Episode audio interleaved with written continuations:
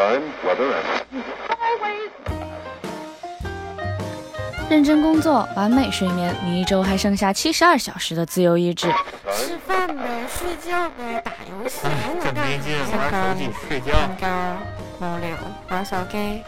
看别人的热闹，不如创造自己的好时光。Low Dice Dis 无所事事的休闲生活指南，听好玩的人聊好玩的事。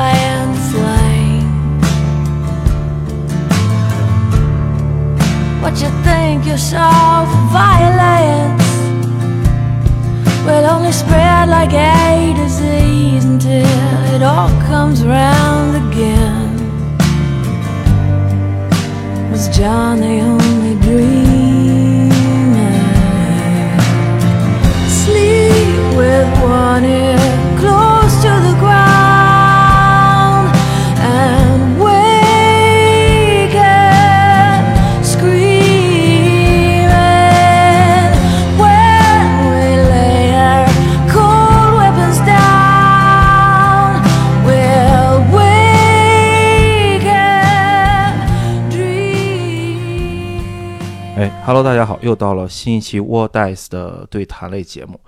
然后这一期呢，请来一位啊，我童年时的偶像，哎呦，可别！不是，呃，我上学的时候就开始看你翻译的文章，嗯，哎，差不多。呃，我们这好，言归正正传啊，嗯。说点儿正经的啊。我们这一期要录一期万智的节目，嗯。然后录一期万智节目，主要一个原因就是因为火花之战打完了，打完了有一个月了。啊，嗯，对，然后所以我们要从火花之战这个故事聊威士忌的布局，啊，聊整个的一个万智牌情节的这个走向。所以这一期我们来请一个在我认知里面，哎，目前在国内非常懂万智牌故事的一位嘉宾，呃，就是段章老师，哎，跟大家打个招呼哎，大家好，我是巴林的段丈，啊叫我段丈。啊我只是万智牌的故事看的稍微多了一些而已，啊没有这么你至于让我去展望威士忌的布局，我尽量把这期节目带偏一点。啊！对我们嘛，嗯呃，特别喜欢在节目里面猜各个厂商的布局，所以这个是我们的节目习惯。对，嗯猜嘛啊，这说不定还给人家提个醒儿呢对吧？啊嗯，然后因为火花之战这个确实是被号称呃万智牌界的复仇者联盟四啊，最终的这个结束了。终局之战，哎，终局之战。然后呃，前几天我还听了集合那边上周推的呃这个节目，对吧？嗯对然后再加上您刚才给我讲了一个，你去别的电台里边去疯狂剧透这个火花之战的 内容的、有吗？OK，然后我觉得这个。段老师最近也是疯狂走穴啊，因为这个火花之战，终于给了我走穴的机会。哎，对，嗯，然后这一期其实我在一个月之前也预告了一下，因为咱们约了也有一个月的时间，对对对然后段章老师这面本着非常认真负责的态度跟我说，说我想看完小说以后过来聊一聊。嗯我说那太好了，那我们就可以聊的更细一点儿，给那些呃没有机会看小暂时没有机会看小说的朋友，也可以讲一讲这个小说里面到底有什么呃细节值得注意，或者是说这本儿如何评价这本小说，值不值得你听完了之后去花时间看。嗯对那我想在讲所有这个嗯关于万智或者是火花之战的内容之前，先请段正老师这边来介绍一下你和你在做的这个 MTGCN 的事情吧，好吧？嗯呃，我自己呢是一个万智牌故事的狂热爱好者吧，嗯，相当狂热啊，你相当狂热了。我自认是收集齐了这个所有应该是印着万智牌故事和设定的纸质出版物，我我应该是齐了的哦啊。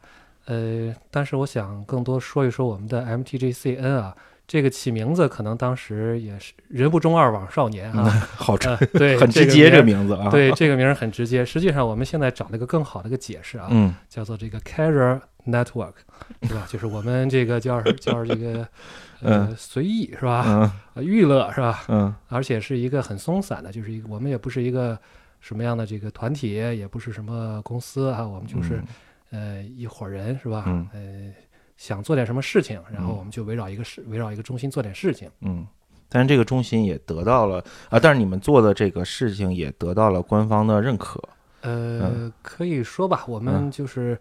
呃，围绕的几个中心呢，就是一个是翻译，嗯啊、一个是做这个播客，一个是在我们的这个微信公众号呃、嗯 MTGCN 博士都来做一些这个万智故事和设定的收集、整理和翻译的工作。嗯。啊、这是至于说是这个得到认可呢，也是我们有幸啊，为这个国内出版的第一本万智牌的艺术设定集《嗯。卡拉德许》嗯。提供了译文。嗯。啊。这个但是呢，这个出版的操刀呢，它是这个木川游戏文化，嗯啊，我们说起做了一点来微，小的对工作，。说起来这个事儿，我是特别尴尬的啊！我要嗯在节目里面向木川的朋友们道个歉哦，啊，因为当时狼大和木川那边的朋友找到我，他也是早年间看我们幻想的老读者，哦、是是对是，他们提然过后对，然后那个，呃，我当时说这本设定集，我想给他们写一些推荐的东西，特别是里面关于到机械设定和这嗯个概念设定的一些东西，我自己是比较有研究的。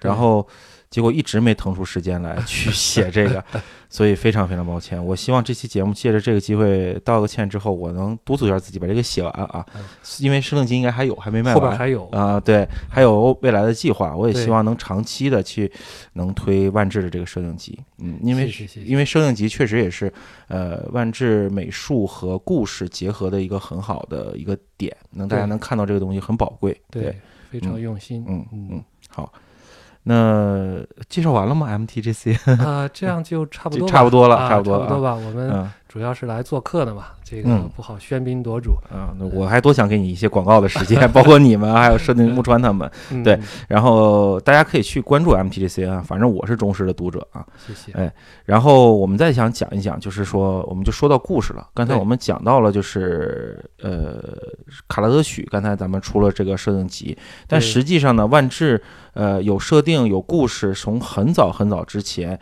可能阿拉伯之夜之后，呃，就嗯开始有设原创的原创的角色、角原创的故事了。事对对，嗯，很多人都知道啊，就是万智下面是有一条关于这个背景叙述的，也有人在早期，像我们这些早期的万智玩家也都知道，哎，一直跟别人说说特别牛，说嗯你们玩那些卡牌有小说吗？啊，啊，没有小说，对吧？我们这个是嗯专门为这个卡牌设计的小说，对但是其实很多人还不太了解说。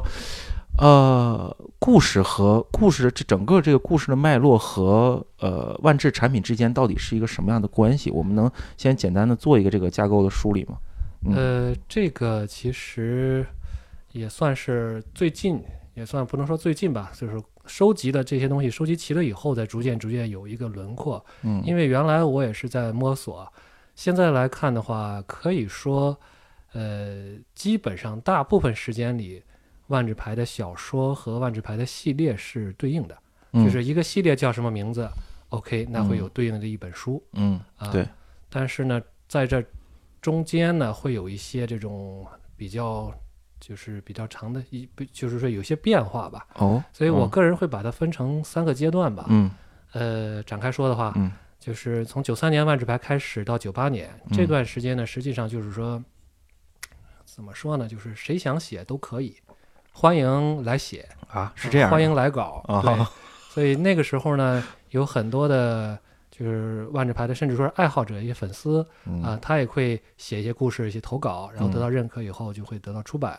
所以那个时哦候呢，呃，并而且这个故事和系列之间并没有特别强的这种这种联系。九八年的时候是什么系列？九八为什么把这个放这个坎儿放在九八年呢？是嗯因为九八年出了一本书，叫嗯做《兄弟之战》。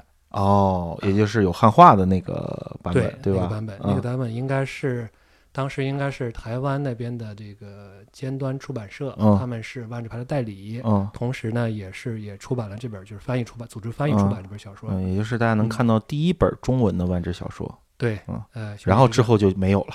呃，之后有有还有一本对大战役吧？还有一本儿呃，其实中文这样呃有四本儿，嗯《兄弟之战》《理发师》嗯然后还有一本《瑞斯风暴》哦这三本呢其实都是尖端的版本、啊，哦，就是对岸翻译的。哦然后呢，我们看到的大战役呢，嗯是金河接手金河的对，金河在哦大陆大陆做代理的时候，他们来组织翻译的哦，啊，所以说正式的出版物嗯啊，应该讲就是这四本儿。哦，兄，所以兄弟之战之前是一个时代，对，嗯呃，兄弟之兄弟之战实际上讲的，呃，刚才你说的这个阿拉伯之夜嗯，是吧？阿拉伯之夜后面的一个就是原创的系列，就是这个古文明之战对，啊。其实古文明之战里面呢，就其实它对应可以说不严格不严格的对应的就是兄弟之战的这段历史，哦，克萨和米斯拉的这种这嗯嗯这种嗯争斗吧。嗯。啊，但是呢，这个有一个时间差，你可以看到，一个是九八年才出的小说，但是那个嗯。系列是九三九四年的时候，对，九四年的时候就已经有了，嗯。所以这个时候可以说是在往前赶嗯哦，啊。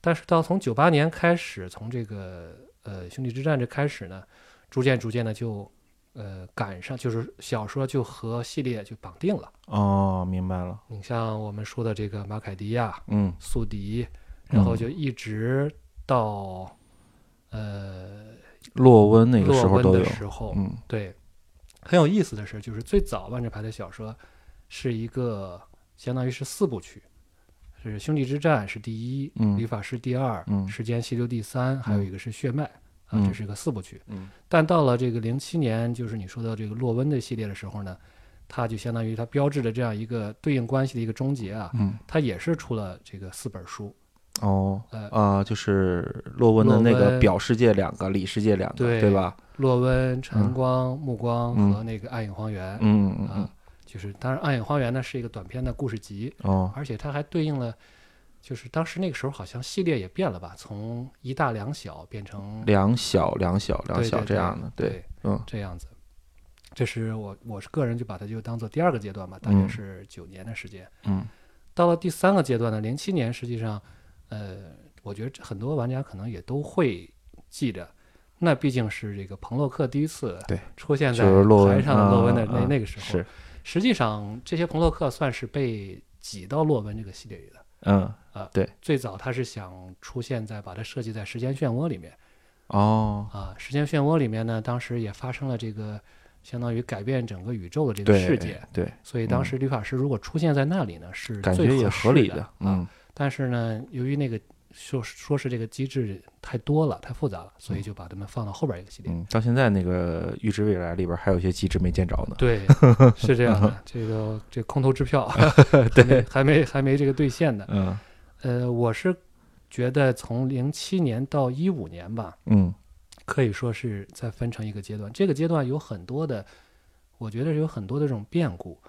呃，这个有怎么说呢？有这个专门围绕彭洛克写的小说，嗯有是呃不跟着系列不对应系列的，但是对应一个环境的小说。嗯像我们还能想到这个新菲尔克新菲尔克西亚嗯嗯嗯嗯啊，这是只对应了一本小说，还有这个赞迪卡也是只对应了一本小说。哦呃，那个阿拉若也是嗯只对应了一本一本小说。嗯，对，所以这个中间呢，就是呃，又演变，甚至演变到一度伊尼翠的第一个系列里边都没有小说，嗯，甚至连短篇故事都有寥寥，只是寥寥的对几篇。对啊，就是那一段时间给我一个很明显的感觉，就好像打牌就只是打牌了，对然后我能获得这个这个故事的价这个内容呢，就只是通过牌上的背景叙述去支鳞片爪的去拼嗯凑这个时空的背景发生了哪些事情。对对是。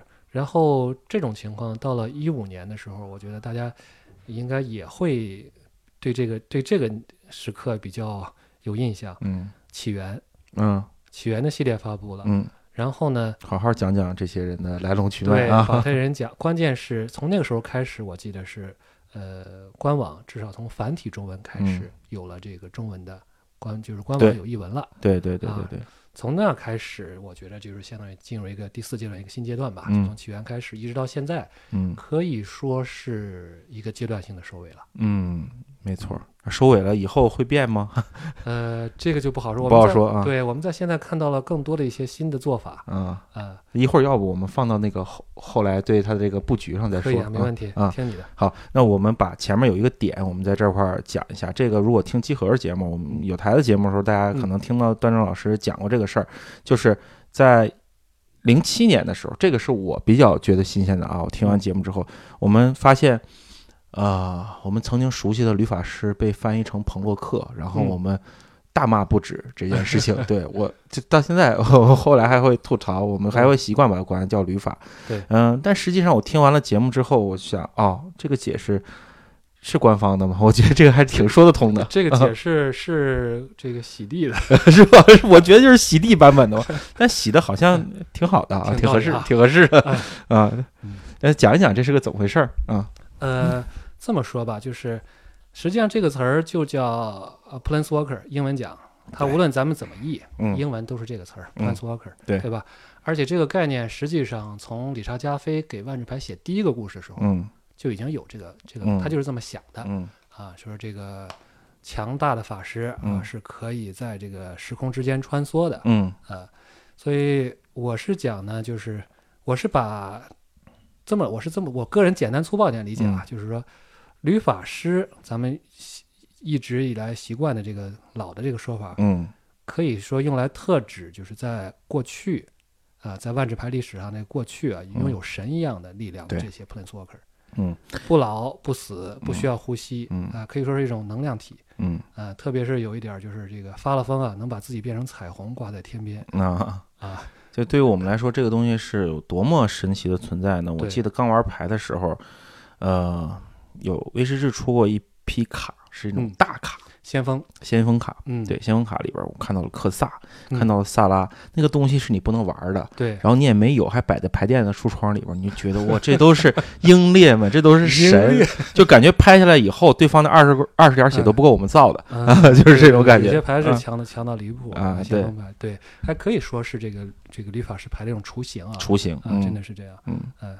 这个刚才我们说的这个天边挂的彩虹啊，也是嗯克萨。克萨这个被菲瑞克夏逼疯的时候，啊，这个自己就这个 这个，我觉得挺有想象力的，挺好啊，挺。浪漫的，我觉得那个时候，嗯，这个故事啊呃，这个装成彩虹，这个菲瑞克夏就不打你了吗？啊，呃，在牌上表现真的是个彩虹，嗯，好，对啊然后呢，现在的这个官方的译法叫这个彭洛克，啊，嗯这个大鹏展翅的鹏，嗯洛是这个洛阳的洛，嗯。客人的客，不不重要了，这个呃，其实大家可以体会一下这个意境，其实也也还行。行行行行行，哎，你特别擅长给官方吸地，我发现，哎，我们我们这个自己的节目《魔之声》经常经常会圆，这啊个怎么怎么圆怎么来。啊，我觉得这是一套一套的，然后说的我特别信服啊，对，真的是，嗯。彭洛克呢，就是说，呃，可以特指吧，就是说，至少我认为，就用来特指，就是现在咱们的主角团啊，守护者系列，我们嗯都俗称五小强嘛。嗯这个白的基定，嗯蓝的杰斯，嗯红的茜卓，嗯绿的泥沙，嗯黑的莉莲娜，嗯是吧？他们呢就不再是神了嗯。啊，都是这个肉身凡胎啊。那那个时候啊，打断一句，那个时候的绿的是那个谁？是贾露，贾露，对吧？对啊，呃，不管怎么样，反正这些人都是肉体凡胎。啊对，嗯然后会老会病会流血会死嗯啊，然后实际上导致了这场就是他们为什么从就是说按咱们的说法啊，就是从吕法师变成彭洛克啊，嗯就是有一场这个在戏里边叫做石缝危机嗯啊，这是一个宇宙性的大事件，嗯，就是在那个洛文前面的那个系列，叫时间间漩涡、对，时空混沌和嗯预知未来、嗯啊。呃，在戏外呢，实际上它是一个可以说是对故事线的一种修补吧。嗯从此就是像咱们之前说的克萨呢，更多是在故事的幕后，嗯，而这些彭洛他从吕法师变成彭洛克呢，这些人就走到台前了。对，这个事儿就发生在咱们说的这个零六零七年啊，就是从橱窗里边走到你的桌面上了啊，，对，是，所以那个时候呢，呃，我就举一张举个例子吧，就是哎。太妃丽，嗯。太妃丽就是在那个时候，在这个石缝危机，在故事里的石缝危机里，和很多吕法师一块儿，失去了火花，对，变成了牌请用奉献两个啊，对，奉献奉献，哎，还奉献了火花，火变成花变成了牌，对，然后这个波拉斯呢是揪起了一个叫做拉希克的理发师，说你奉献一下你的火花啊，被奉献，对对对，有奉献了，有被奉献的啊，这嗯。都是爱的代价嗯。啊。所以呢，就是就因为他们奉献出自己的火花呢，就把这个多重宇宙的时空裂痕，我们就说这个石缝嗯修不好了嗯啊。当然，这些石缝说回来呢，也都是这些作的这个不能再作的这些吕法师，对啊，就你来回窜，你这个肯定会制造出这个麻烦的啊所。以说就是报应吧，嗯报应不说啊，老天放过谁是吧？嗯，但是放过太妃丽了，我还是想吐槽一下啊。放过太妃丽了你说剧情安排说太妃丽去一个塔里边啊，嗯就把火花拿回来了，装自己身上了，这个事儿我还是接受不了。呃，我也接受不了啊！啊就是这么多年，你怎么不早去呢？对啊吧？如果而且这个事儿这么容易的话，那些奉献其他奉献的人，是啊对吧？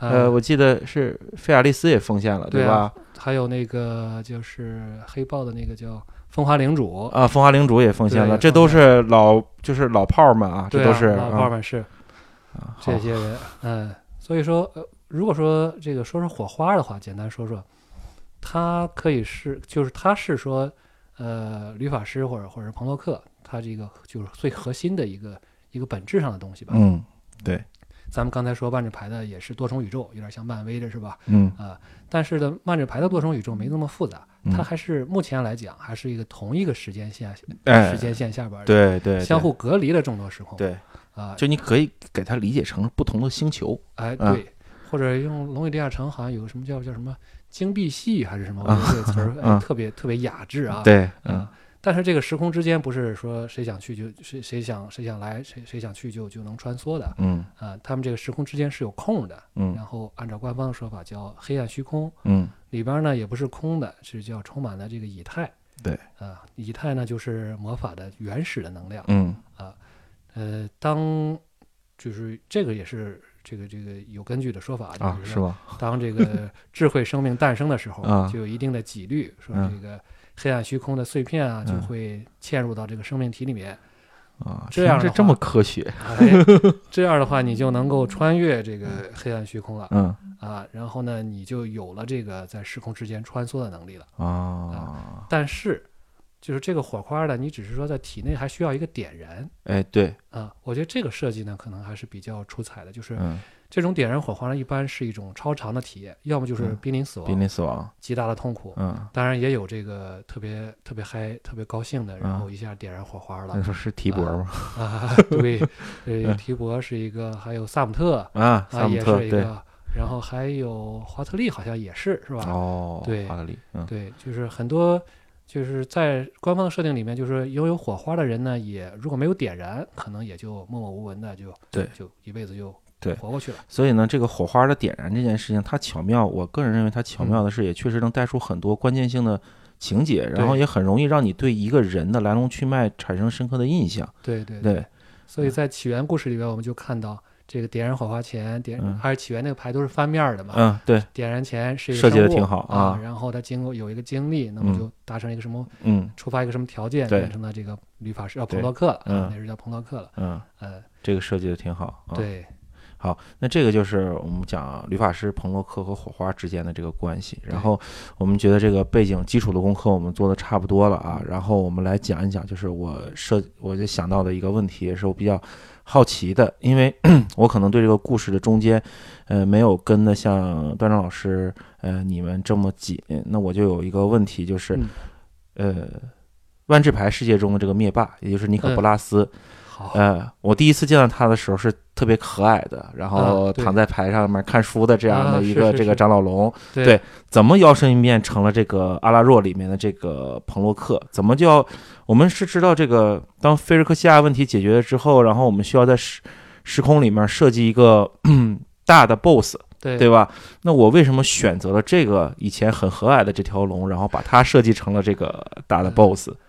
啊，呃，然后还有一个问题啊，嗯。就是说这个从龙长老到阿拉若，然后再后来就是达奇可汗这个事情跟这个嗯。龙之间的一些关系是什么？对，呃，对你这样还让我想到了这个 M 十九，就是嗯。核心系列二零一九，嗯。还有配了一个一套故事，就是这个叫波拉斯编年史啊啊，讲述啊他的这个故事。啊，就把这个事儿给讲明白了啊对，他啊就是把他的幼年，就是童年时期吧，啊，啊，把至少是把他和他这个叫太初龙的那个啊对乌金的这首事儿乌金的这个关系啊，啊，他这个兄弟龙乌金的关系讲的呃比较清楚吧。嗯嗯，说回来，就是我是感觉，呃，包括我跟咱们共同的朋友嗯老大啊，呃，还有我们电台的这个呃，韩老师，韩老师啊。呃，我们三个人就是在 MTGCN 电波科啊，我们这个魔之声节目里边嗯。曾经专门做过一期这个波拉斯，呃，当时我们讨论的结果就是说，这个反派感觉像是被抢救回来的，啊，是吗？啊啊，就是说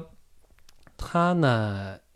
最早是在传承这个系列里就印成牌了，就是你看到那张牌对，啊，就是有一好几个传奇特别不强，特对，别不厉害，特别不强啊，这个好多费啊，还得而且就是单色的费还得至少有两费，嗯嗯，呃，红红蓝蓝黑黑，或者哎哎再再附点什么出一个七七的没什么异能。啊，对，嗯它呢就是在传承这个系列发行的时候，应该是挺早的。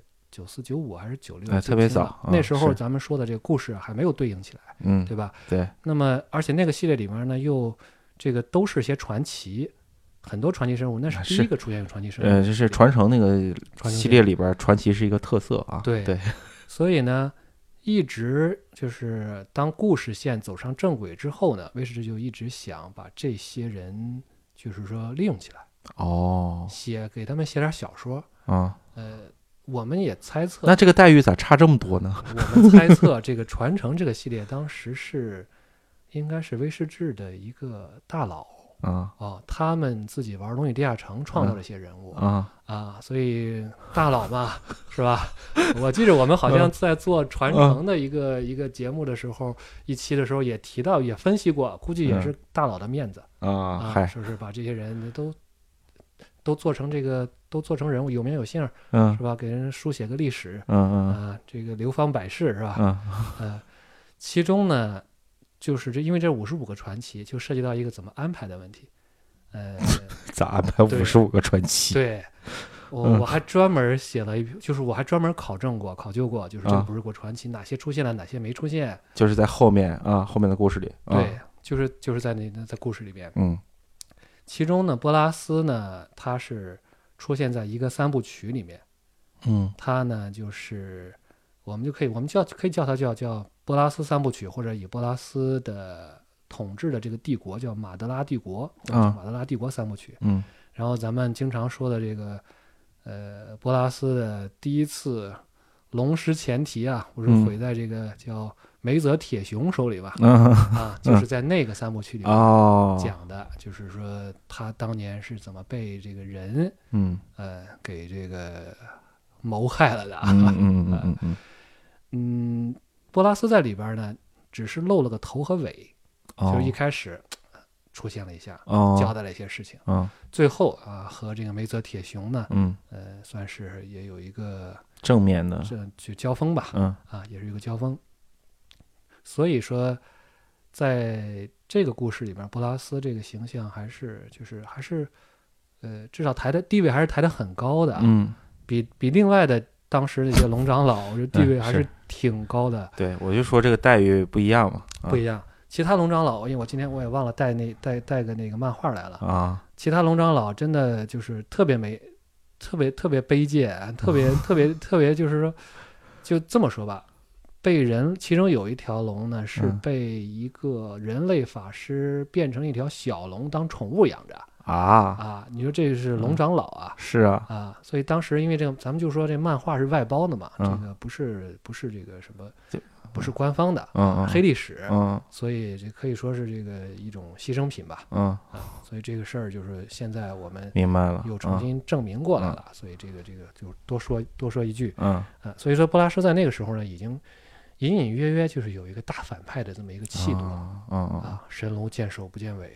然后又被封印起来嗯啊，这个雪藏一下。嗯呃，当时那个作者呢，他可能就一直琢磨着这个事儿的，嗯包括他还是。呃，他叫 Scott McGall，、嗯这个人呢，他后来还写了《神河》的三部曲，哦，呃，这就很有意思了。就是当年他写的这个波拉斯的三部曲的时候，嗯呃，讲的就是梅泽铁雄。嗯然后神河三部曲呢，他就讲梅泽铁雄的祖先对梅泽俊朗嗯啊。咱们大家如果都知道这个，当然在故事里边，梅泽好像也不大用他那个石手。哎，在梅梅泽铁雄嗯没用过那个石手，呃，梅泽俊没有特意对没有特意提过用没有啊没有，我记得是没有特意提过这个嗯这个东西啊。他不是一个屠龙神手啊。对 OK，呃，所以呃，到了时空，就是到时间漩涡的时候，嗯，呃，也算是这个 Scott 他他主笔的，哦，所以说他还是这个我让我写我就写，然啊后这个拉拉我们这个兄弟龙一把是吧？嗯，呃，我觉得波拉斯还是又出现了在故事里，嗯可以当个反派的、嗯。啊，那请你再出来继续用一用。嗯。也就是在那个小说里面，波拉斯这个就相当于玩太妃力嗯，啊，那是那时候他们还都没有变成这个，就是力量还没有对，还没有是彭洛克啊，但是波拉斯玩太妃力还是玩的嗯挺六六六的。啊，对啊你太妃利是科萨的学生啊，对这个辈分差辈分差太多了而且也是个人嘛，对，啊嗯所以在波拉斯在那个时候显示的还真的是很厉害。嗯呃，而且呢，也是在呃，他是在最早的三部曲里面被梅泽铁雄封印了，嗯然后又在时间漩涡里，时间漩涡里面呢，这个借助这个石缝危机啊，嗯又把自己就相当于又释放出来了，嗯也就是说他就有了实体。嗯那么从这儿之后呢，就开始了他。也很也很合理啊，开始他这个追求恢恢复自己的神力的这么一个嗯过程了。啊啊、啊，所以在阿拉若里面，他又出现了。出现了，也算是正式的以彭洛克的身份出现了。对，那个时嗯候他是做成了牌，好像是唯一的一张多色的多色的第一张，嗯应该是第一张多色彭洛克。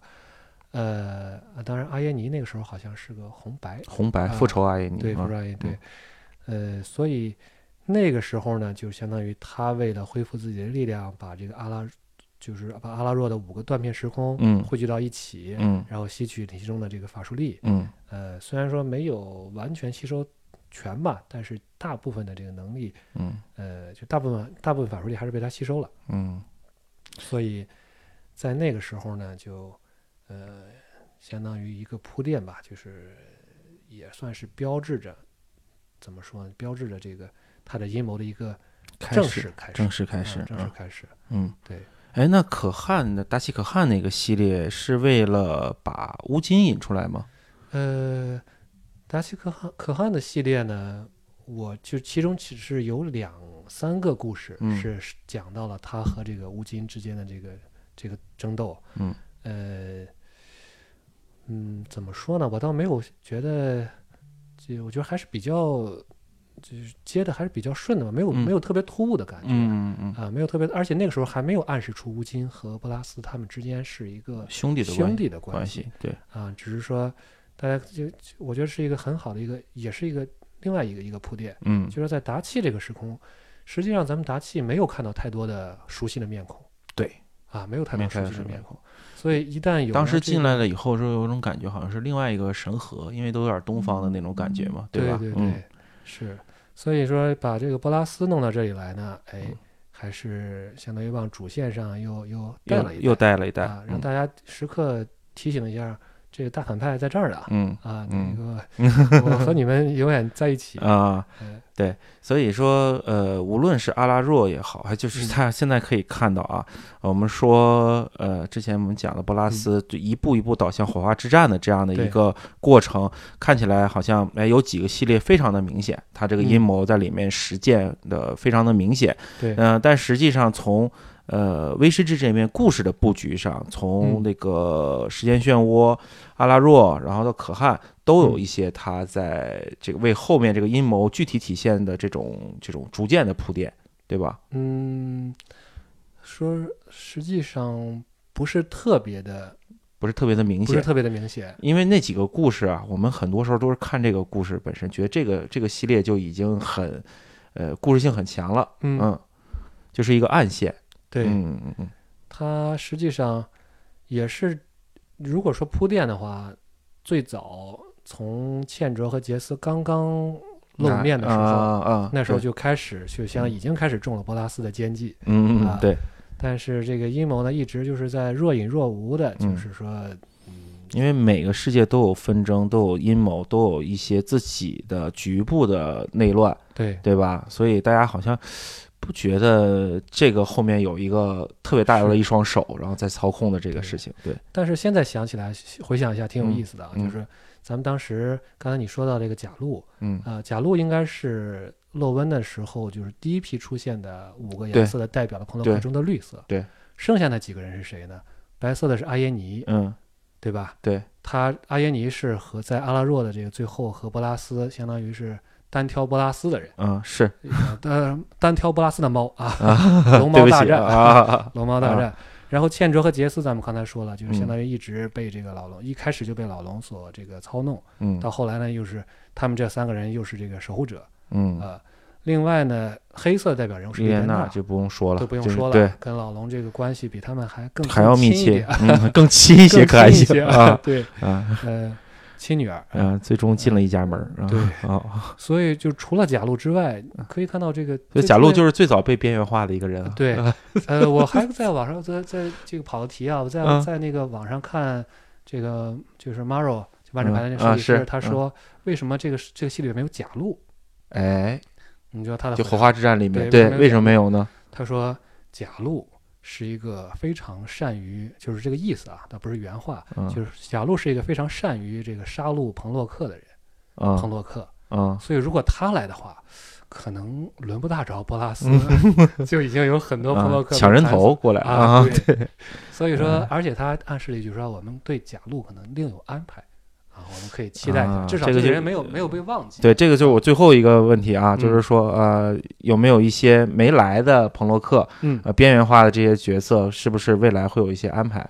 啊？呃，我觉得应该是有的，嗯。因为在官网的统计上是有四十三个彭洛克，嗯，对，呃，其中除了就是凡瑟和呃，当然我记得不是特别清啊，凡瑟和谢纳戈斯这两个基本上是不大可能再出来的人，这两个是死了，对，啊死了的啊，艾子培还有艾子培是啊有肯定可能肯定肯定是要复活的，是吧？肯定是要复活的啊，这点啊我们可以达成一致。对，就这四十三个普通克，其实实际上火花之战火花之战里边没有死很多有名有姓的。对啊，嗯，就一会儿我们会说死了谁，对啊所以这所以就是说，剩下的这些人，嗯他肯定都还是会要好好用的嗯啊。所以这是哪怕是没有出现，嗯，我觉得更多的是一个。呃，人为的排序吧，嗯就是可能出现在这儿，从异能上可能更合适，从人物关系上嗯可能更有梗。嗯你比如说华特利来了，嗯这个特别喜欢他这个牛头怪安安格斯，嗯后来可能就不大好。嗯或者纳西利来了，没有没有这个不追着索林打，大家肯定就觉得嗯对不够不够意思。对对对对对。所以这样你看七大姑八大姨的一嗯穿穿起来，那有些就这之前的故事啊，他们本身就都被缝了一块儿了啊。对 好，那我们往下说啊，这一块儿其实，呃，大家听集合的或者是大致的这个追这个脉络的人也都知道了，就是老龙具体做了哪些准备。嗯。简单来讲啊，你看我总结对不对啊？好。我总结一下，首先啊，我要呃进攻这个我拉尼卡。拉尼卡，拉尼卡那拉尼卡，然后呢，我要把我的军队输送到这儿，对，但是这个军队呢，他们输送人是活人是不行的，是不行的啊啊？这个还挺科学。啊，哎，对对，我就找到了一个输送飞，就首先我先找到了一个输送的这样的一个路径，叫做时空渡桥啊传送，门，对传送门。然后呢，那我就造一批死人吧，对对吧？传送过去，然后我就在这个阿玛卡这个地方开始造死人。啊，造，死人，以他这个手段呢，造死人是特别轻松的，啊，对？吧？批量生产，呃，批量生产。然后呢，这有人过来捣乱，也不是不是我的对手啊，没有影响我的计划。嗯，嗯、但是呢，我在想，哎，我我其实需要的呢是火花，对。对吧？我实际需要是这个火花，那我就需要把这些人引到一个地方来，对。哎，那引到他们发现，一旦他们发现我这个阴谋了的话，他们可能会想逃跑，是，哎，不能让他们走，得摁住。那我嗯。就需要另外一个东西，就得我去我一个小走狗，然后那嗯。个去把这个东西拿走，这就是永恒圣阳，这就是那个。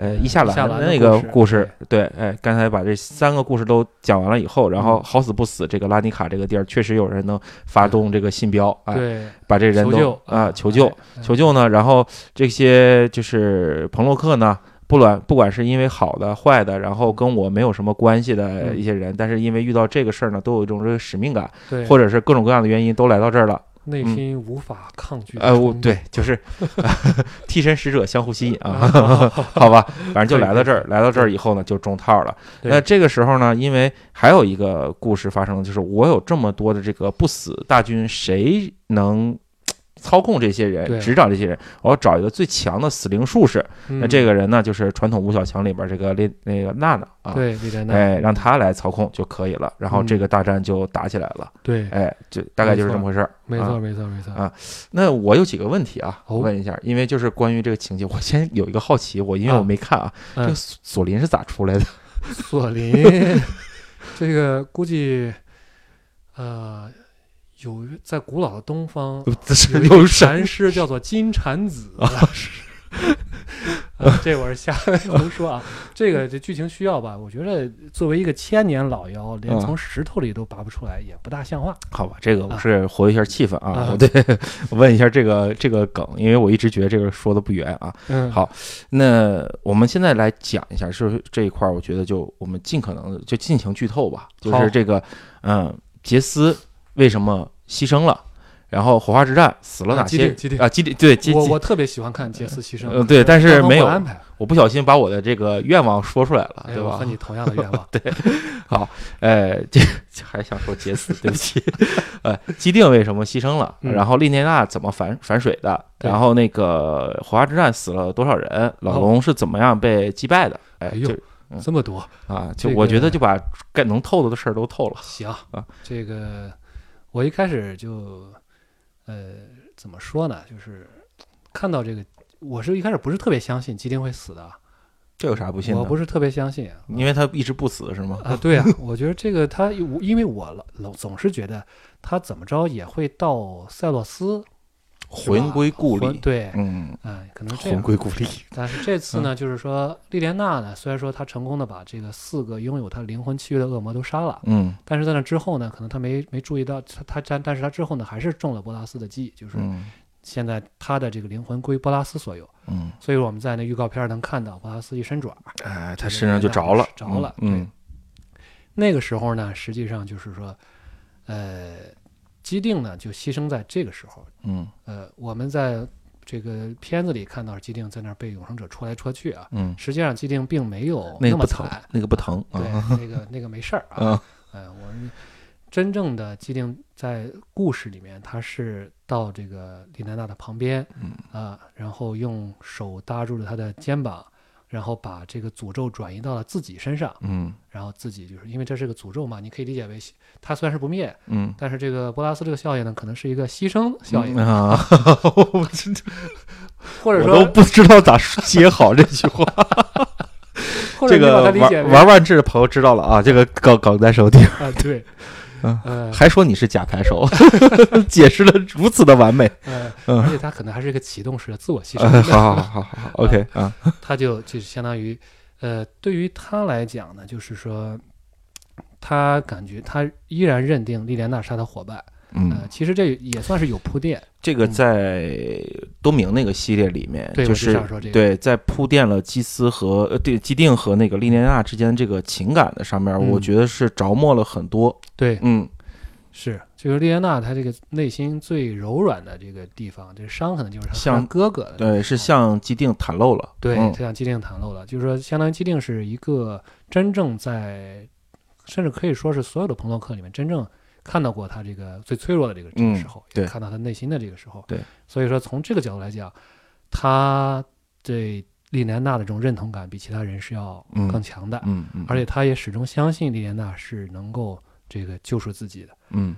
呃，救救赎莉救赎莉莲娜自己的啊，嗯不是说救赎救赎基定啊，嗯。呃，所以他的一，而且基定呢，咱们也知道，他最害怕的或者是最痛恨的就是失去伙伴，对。对吧？这是他他过去的遭遇是这样的。嗯。对他过去遭遇就是因为自己的这种骄傲和自大嗯。啊，然后呢，导致了自己的伙伴被塞洛斯的神这嗯个杀掉嗯。啊，然后也是因为这受了这个刺激才点燃自己的火花，所以这几个点这么一交错，嗯，这我觉得还是很对，既定的这个自我牺牲还是很自然的。嗯，但是我想问一下，他为了打败老龙，这个嗯。牺牲有没有起到对波拉斯的影响？嗯，后面的对计划的影响啊？很巧，就是，呃，昨天我试着把这个《火花之战》的第六十四章翻译了一段儿、嗯啊，呃，他这一段简单说呢，就是，莉莲娜活下来了，既定死了。嗯莉莲娜实际上在这过程中算是一个摇摆不定的，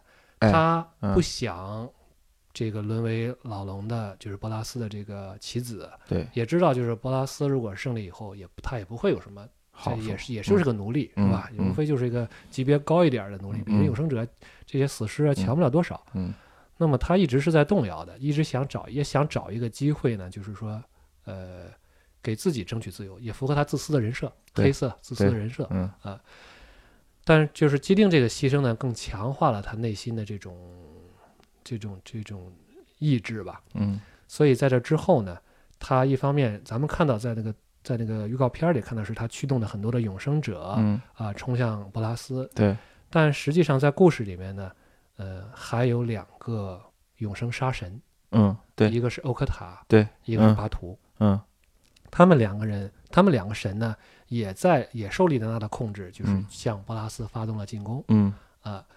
呃，波拉斯实际上不觉得这个是个事儿，因为那个时候他是这个金刚不坏之躯啊，嗯而且又吸取了火花，嗯能量这个很强。呃，这地方要有一个前面可能要稍微铺垫一点儿，就嗯是咱们有没有提过这个尼米杰的事儿？嗯，没有，没有是吧？嗯实际上这是一个一个怎么讲呢？就是一个嗯合力吧，嗯啊，就是一个设计的特别精妙的这么一个，甚至说乌金在后面可以扮演了一个策划者的这么一个嗯角色，嗯就是呃，简单说就是尼米杰复生的尼米杰有一嗯张牌啊，嗯他把哈佐雷的长矛哦插进了波拉斯的胸膛。哦，但是哈佐雷的长矛呢？嗯为什么别的武器没有用，哈佐雷的长矛有用呢？对呀，哈佐雷是谁？哈佐雷是阿芒凯的红神，嗯热忱神。嗯呃，哈佐雷呢，在我们我们的翻译的设定集里面啊，这个阿芒凯设定集里面有一个呃有一条有有一句话特别有意思，这个哈佐雷自认是法老神的干女儿，哦 说是他自认为这个塑造他的这个魔法嗯。和波拉斯塑造这个神日的这个魔法是同样的魔法，哦。而手中的长矛呢，嗯。又是波拉斯专门为他打造，嗯，所以他比其他的神呢，就是他厉害，他把守的最后一关嗯。啊，然后比别的神厉害，就是因为这个武器是波拉斯打造的，嗯。所以说就出现了一个这个以子之矛攻子之盾的这个问题。哦，你的确是神力，嗯。没错，你 indestructible，你这个嗯。叫叫不灭，嗯。但是你的矛嗯。是也是不灭的，嗯。所以就能戳中戳中你哦啊。所以在这个时候呢，就是说先有这么一击，然后让波拉斯呢就开始就分神了，嗯他就在他就在犹豫，就是我是不是要这个发现这个矛我没法轻易把它摧毁掉，嗯那么就。呃，我先把这个不灭的这个金刚不坏之躯啊，嗯我先把这个魔法效应去掉，打开一下啊啊，去掉以后呢，然后把这个矛，嗯无论说是这个这个拔出来也好，或者怎么着也好，嗯嗯。嗯把它这个解决掉这个问题、嗯。啊，然后呢，我再来收拾你们这些这些这个嗯。孙子。啊啊啊 但就这犹豫呢，给了莉莲娜可乘之机，嗯，他指挥着两个永生杀神就碰到了波拉斯。嗯。实际上具体讲就是巴图咬了波拉斯一口，哦。咬在手腕上。嗯咬手腕是个很大的事儿吗？啊 对，鳄鱼咬龙这是算什么呀？算算算这算事儿吗？啊不过还真算了事儿。啊为什么呢？因为这个，咱们在火花之战里，就是在包括在预告片里都看到，这个永生者嗯杀死了彭洛克，嗯火花就被吸取哦吸取出来了。哦，那么永生杀神咬到了波拉斯，火花也被吸取，波拉斯被嗯吸取的火花，连同他自己的火花嗯一起嗯，都被吸取出来了。所以他塑造的永生杀神、永生者这些有吸取火花能力的人，反倒他攻击了波拉斯的时候，他也同样啊，啊，这个确实魔法还挺公平的啊 把他吸走了。啊。而且就因为这个时候，波拉斯解除了自己的这个至尊咒，对，嗯解除了自尊咒，然后呢又被咬了这一口，嗯所以它的火花就被吸取出来了。嗯而且吸取出来以后，也没有按照这个就是这个他原来那个计划，因为他施展的一个叫至尊咒的咒语，目的就是火花吸取出来，然后就吸到我这儿来。嗯但是由于他临时解除了这个魔法，嗯所以这个火花就也回不到这个他的体内了，嗯嗯嗯，就嗯散逸了啊。啊。咱们火花的本质，咱们刚才说就是和这个黑暗虚空嗯。啊和这个有关，嗯。那么它就回归到这个从这个时空中就蒸发了，哦，回到了时空的间隙黑暗虚空之哦中了。哦哦，这样的话，布拉斯就发现自己啊。甚至连别说是神了嗯，啊，甚至连彭洛克我都打都不是是了啊，啊，所以就是就是一条普通的龙了，就是一条普通的龙了。嗯，而且岁数很大的龙，对，嗯。呃，晃的一笔。啊 啊，就是这样打败的。对，啊就是说是这样被被打败的。哦，那在这个过程中，我刚才问，就是都都谁死了？呃，嗯，基定死了，有名有姓的就是仨吧、基定尤拉、啊，多米雷德、多米雷德，嗯，还有一个本地人是戴克费登戴克费登啊，最冤的戴克费登啊，就是到底这个戴克费登也没成为主系列里面的牌，对。然后就死在外面了啊。是。那个中国那个小孩儿好像也死了吧？没有啊，挺好的。挺好的啊，挺欢实的。挺欢实的啊啊。这个他他和那个他那个大姐姐啊。呃也都得都来了啊。啊，这个镜头扫过啊，有出现过啊！啊，那没什么话啊，对。对。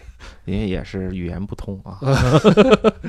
啊嗯。那这个有名有姓的，就也就没死几个人。没死几个人。嗯戴克费登呢，可以说是这个死于自己嗯成英雄啊，啊，而且呢，就是总是在有好几次想可以逃跑的机会，最后嗯没有逃。他就是一直玩那个险的。对，总是在危险的边缘试探，最后这个没拿住啊。嗯，好吧，这个多米雷德呢，好像就一句台词啊，因为他是一个唯恐天下不乱的嗯，啊，而且在这咕噜族啊，就是这个这个打砸抢这个这个这个这个势力，对，就是看到布拉斯在那儿也是跟他干的类似的事儿，也在搞嗯破坏，嗯，好像就一句台词儿说，意思就是说，哎，那个龙，嗯哎，咱们一起摧毁拉尼卡吧。然啊后旁边永生者歘这么一戳啊，，OK，他是第一个，我我特别开心这件事，是吧啊，啊一个是因为我先开赛被多米雷德霍霍的够呛，还有一个这张牌嗯，我就从来没有开到过啊，哦一直都没有，没用上啊，是吧对，那就没有没有任何感情。哦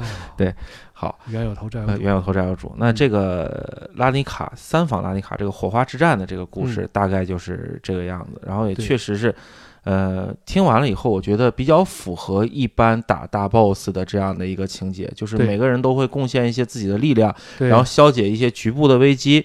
但是呢，核心人物呢，可能把呃会利用一些呃这个反派本身的一些能力去反制他，对啊，最后消灭这个反派。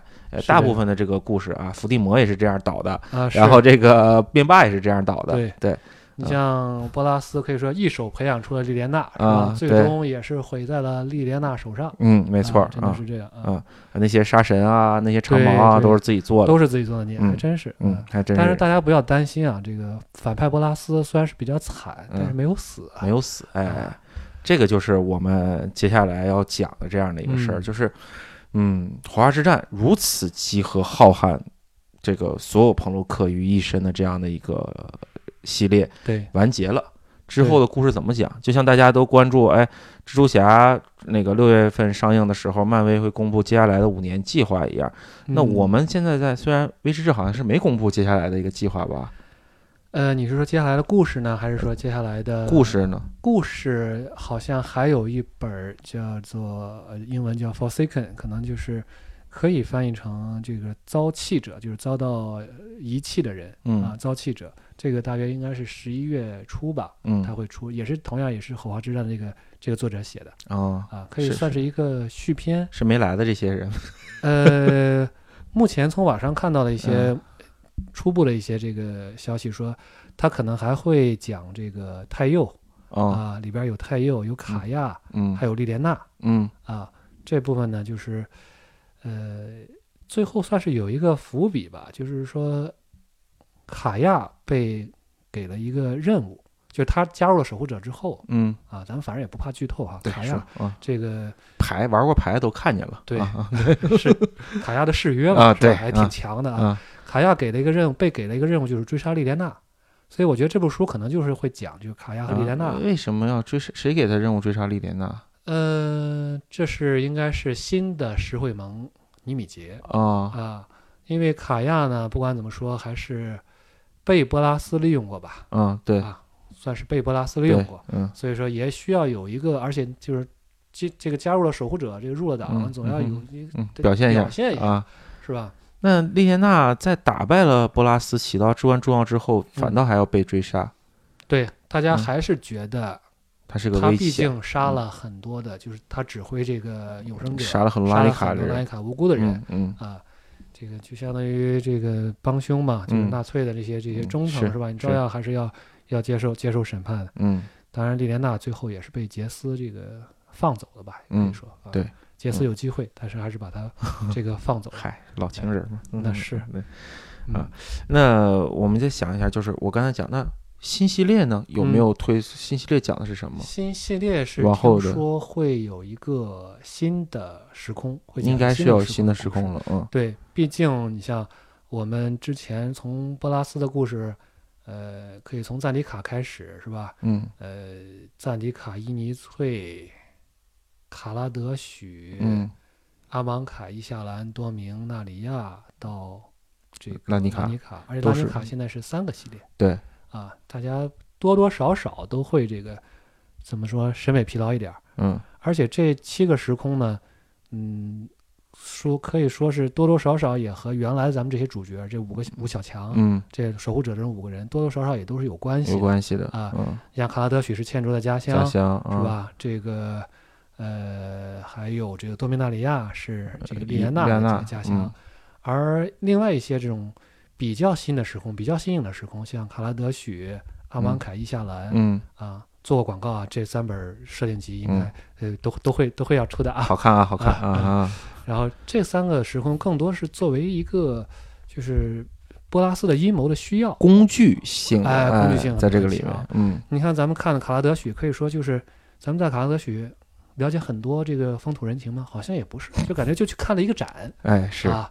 看了一个特别 happy 啊，对这个阿芒凯呢，就是这个这个可以说是这个一个就孤孤零零的一个城，嗯，而且还是一次性的对，啊，完了没用了啊，毁了。对，嗯呃，伊夏兰当然设计的是挺有潜力的啊，就是嗯大家可能但是未必特别喜欢啊，就是就是恐龙啊，什么嗯海盗啊，好像嗯，单独放的话，好像大家都还觉得可以，但放到一块儿，总觉得有点结合不到一起去，对吧？对对对嗯，还有吸血鬼，那这这这是是怎么结合的这些人对啊？但是设定还是蛮有意思的。嗯呃，它是它这相当于格局大了一点，毕竟它是一个伊夏兰是一个大陆嗯啊，是一个大陆。嗯，呃，所以我觉得也是应该换一个新的时空给大家。有一个新呃，目前来公布的就是只透露了会有一个新的时空新的。时空啊啊那呃，还有一个，我觉得在这个系列里面一闪而过，之前从来没有出现过的这样的一些嗯朋洛克，嗯呃，应该会成为一个新时空的主角儿。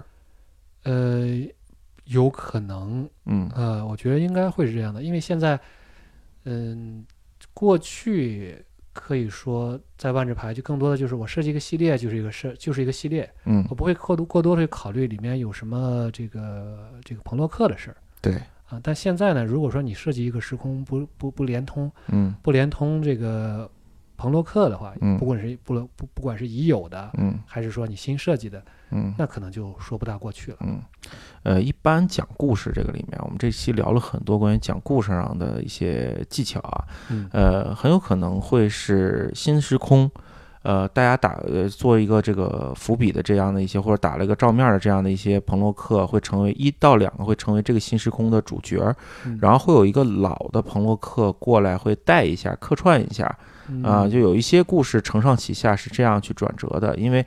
呃，可能大家先去看新人物就会觉得很怪，而且对说实话，每个时空都会蹦出一两个新的朋洛克，对呃，确实这个积累的负担也是比较大的，很多人这个故事可能就被吃掉了，就没有了。对，嗯呃，所以威士忌到了今天已经非常熟练的去运作这个 下面这个角色了啊，我认为是比较熟练了去进行这个角色，呃，他应该是会把这些一闪而过的朋洛克会抓住他们，嗯呃，不是这是要不凭什么编一个新的让这几个人来参加这个大战呢？对对吧？啊，然后然后往往往后往后来讲这个事儿啊，就是还有肯定我还有一个问题，就是很有有些时空呢，嗯故事没讲完。对，啊、我们就算去新时空，有些故时空我们也会惦记着。那很有可能新的时空发生的事情，跟某些我们还没有关联到的时空，或者是没有讲过的时空，它最后可以呃能连上。比如说我们一闪而过的像赛洛斯。啊，对然后菲瑞克西亚，新菲瑞克西亚，对啊，那时候还扔个大坑呢，是对吧？那个已经已经不知道菲瑞克西亚那边长成什么样了，对啊，对吧？然后赛洛斯呢，呃，也是乱七八糟，然后最后是一地鸡毛啊、嗯没有人管。那这些故事肯定还要，这些时空肯定还是要再照顾到的。对，嗯呃，因为我是这么我的这个想法是这样的，就是嗯设定集里面他会提到这个有一有一个一句话的时空简介。刚才咱们说的这几个，塞洛斯啊、新嗯菲尔克西亚呀、啊，呃，这些时空其实都是在里边都会有提及的。嗯。所以我觉得，既然提了，那么将来肯定就会这是要出的。对。啊，要出的话呢，肯定既然有设定集，设定集是跟着系列走的嘛，嗯。这肯定就是说，呃，就基本上就是只是一个时间问题。嗯，呃，如果说是勾连到这些过去的这些老的线索的话，嗯，的确，你像，呃，原来我一直以为啊，就是这个 啥了？以为以当时我我第一次在预，就是说这个书还没出来的时候，曾经有有一个很很有一个机会，很好很珍贵的一个机会啊，去嗯预览了一下这个书。当时是在呃一下午看完的，嗯呃，当时看的也不是特别深入啊，嗯我总是感觉基定的，呃，在他这个死后做出牺牲之后，他是真正的回到了塞洛斯，而不是说这个魂归塞洛斯。就是我为什么刚才说我不相信基定死了，就因为嗯我看了那段，我觉得，哎，是不是火花之战之后呢，就要把基定这个的故事，嗯。再把整个故事引回到带到塞洛洛斯斯去啊因为我们老猜嘛，这个这个白神在在塞洛斯的这个太阳神，嗯，会不会就是基定他他爸爸是吧？对我们老是这个这个长得像啊，对，老是这么觉得，啊，呃，而且神干出这种事儿也很正常，很正常，特别是太阳神，呃太正宙斯嘛，对吧？对很正常啊。太阳神嗯。太正常。啊，开车了，哎 开心。而且很多人还说说这个嗯。看到这个飘屏，特别希望他拿的是城阳剑啊，对，啊，这样的话呢，最后真的确认来讲，嗯这个既定是死了，而且嗯感觉特别是出了头碑都立起来了啊碑都立起来了，而且这个啊还专门出了一个产品，啊！什么产品啊？就是专门在基定的这个就是专属的一个产品，就是所有都是有基定朋洛克啊，我想起来了我想啊，这呵，这个凡瑟就没这待遇呃，对，那第一个有这个待遇是杰斯啊，啊亲儿子你比不上，啊然后这个像基定这样的就得死了以后才 死了以后才追人烈追士是吧？对，呃，所以我一我一我就以为，当时我就以为，哎呀，那基定真死了，塞洛斯这个线怎么回去啊？嗯，是吧？但后来一一方面就是有人说这个艾子培是吧？嗯，有人甚至有人说艾子培和飘萍是不是、是不是对有什么关系啊？都是白色的啊啊对啊也女啊，性看着也善使刀是吧？嗯嗯嗯，但是我觉得，其实如果要回到塞洛斯，呃，哪怕是走艾子培这个线的话，还有一个他的好朋友阿耶尼，阿耶尼阿耶尼还活着，所以这条线实际上还是可以牵回去的嗯啊，这是其实是可以的。嗯然后咱们又刚说这个新飞啊，嗯，新飞呢，在故事里面，波拉斯曾经派太子睿去过新菲尔克西亚哎，啊，太子睿这条走狗还没死呢，是啊，吧？对，而且太子睿呢，这个在火花之战的故事里面，呃，被这个相当于正义的一方击败之后呢，呃，嗯一方面没有死，另一方面呢很开心，说，哎，希望你们祝你们能够把布拉斯击败，然后啊就逃掉了。啊，所以就说，其实这种这种二五仔啊，啊，哎，他呃，他逃掉的时候，那个永生圣阳是已经失效了吗？他是这样，他实际上负责的任务呢，是在这个时空渡桥的另外一边儿，哦，在阿芒凯的这边儿。嗯负责把这个啊，组织大家排队永生者哎，组织排队，站好一个一个接个，不要 不要挤在门口啊，就这这样，也就能干这个让一让让一让，欧科塔来了啊，因为他把那个渡桥的组件放到自己身体了啊，对，啊，所以嗯，说。而且在拉尼卡嘛，这兵荒马乱的，而且跟嗯。莉莲娜又有仇，莉莲娜就一看，嘿戳一下，啊，先弄死你啊误，伤，哎啊，波拉斯这个估计也也没办法，嗯所以他躲在了这个阿芒凯的这边。嗯，但是呢，这个也就是说正义的一方呢，就派出了一些人，就包括有泰戴克费登嗯。啊，过去以后，这他们几个人就相当于把他就是扰乱了他的这个嗯毒枭的运作，嗯。然后这这叫怎么说？借坡下驴吧，啊就我跑了哎，我有好强，我打不过嗯，啊，门坏了，嗯这个 这个这么着？这个人这种人往往能活挺长时间。